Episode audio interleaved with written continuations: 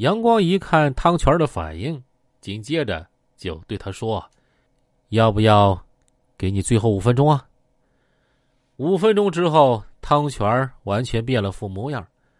他说：“他有几件事儿，如果能够得到公安方面的保证，他可以把全部事情啊都交代出来。你说说看，只要是法律允许的，我们可以考虑。”汤泉提出三个要求：第一啊。他担心说出实情会殃及他的儿子，担心黄毛毛和他的手下对他进行报复。第二，他想知道交代之后能不能不判他死刑。第三，他做的事儿和他的女朋友古云燕和他的小舅子古明没有关系，公安局不要处理他们。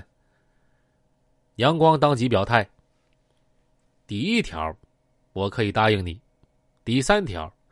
如果你做的事儿确实与他们无关的话，我也可以答应你。至于第二条判不判死刑，我们无权回答，我们只能根据实际情况把你的表现如实反映给法院。如何判决，那是法院的事儿。汤泉认真听完之后说：“要得，我我可以交代。”随着汤泉的交代，才知道。祸起萧墙，始于二弟呀！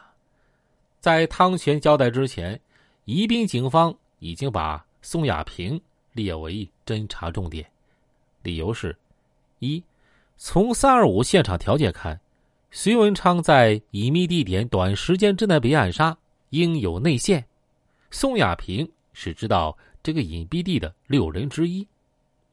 第二，宋亚平是六人中。进出隋文昌藏匿之地最频繁、最方便的人，在隋文昌被杀的当天，宋亚平是进出房间唯一的人员。在出事前一个半小时，他离开的房间。第三，宋亚平在近期因其赌博输钱问题和隋文昌产生过一定矛盾，隋文昌曾当众骂过宋亚平，宋亚平曾散布过不满。第四。隋文昌三月十九日受伤，三月二十五日被杀。在此前后，宋亚平和黄毛毛团伙的汤泉、于志军都保持着密切的电话联系。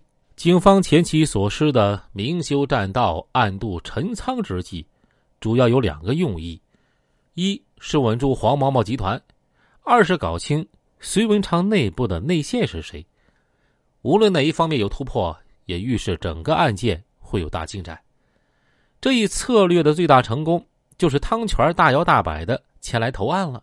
这条线索已经不折不扣的按在警方手中，而另一条线索的谜底也就顺理成章的一幕幕揭开了。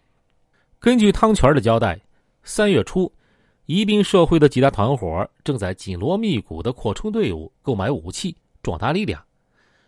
在跃跃欲试的情形下，素于黄毛毛、汤泉儿交往甚少的隋文昌手下的二弟宋亚平，忽然打通了汤泉的电话，时间是三月九号下午五点。这汤泉正在鲁家园沁园茶楼打牌，他接到宋亚平的电话呀，颇感意外。他懒洋洋的问：“二弟呀，你找我有事儿啊？”宋亚平显得很亲近。那个汤二娃呀，黄毛毛在不在呀？我有点事儿想找他，啥事情嘛？先跟我摆一摆。那个电话里不好说，我只能当面啊跟毛毛说。事情紧急的很啊。汤泉答应帮他联系一下。黄毛毛集团的内部关系啊就是这样，黄毛毛的联系方式只有汤泉知道，手下人、外边人要找毛哥，必须经过汤泉。当然。他自己的上层关系啊除外，黄毛毛一般情况下也通过汤泉向手下传达他的意图，安排下边小弟做事儿。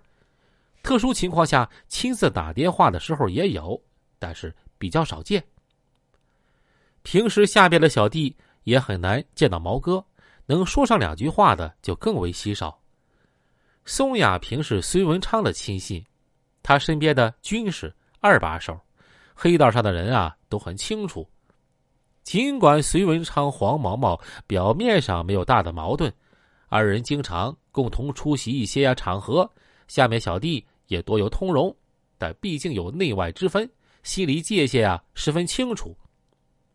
宋亚平要见黄毛毛，这本身就是个动向，是个信号，因为此事极不正常。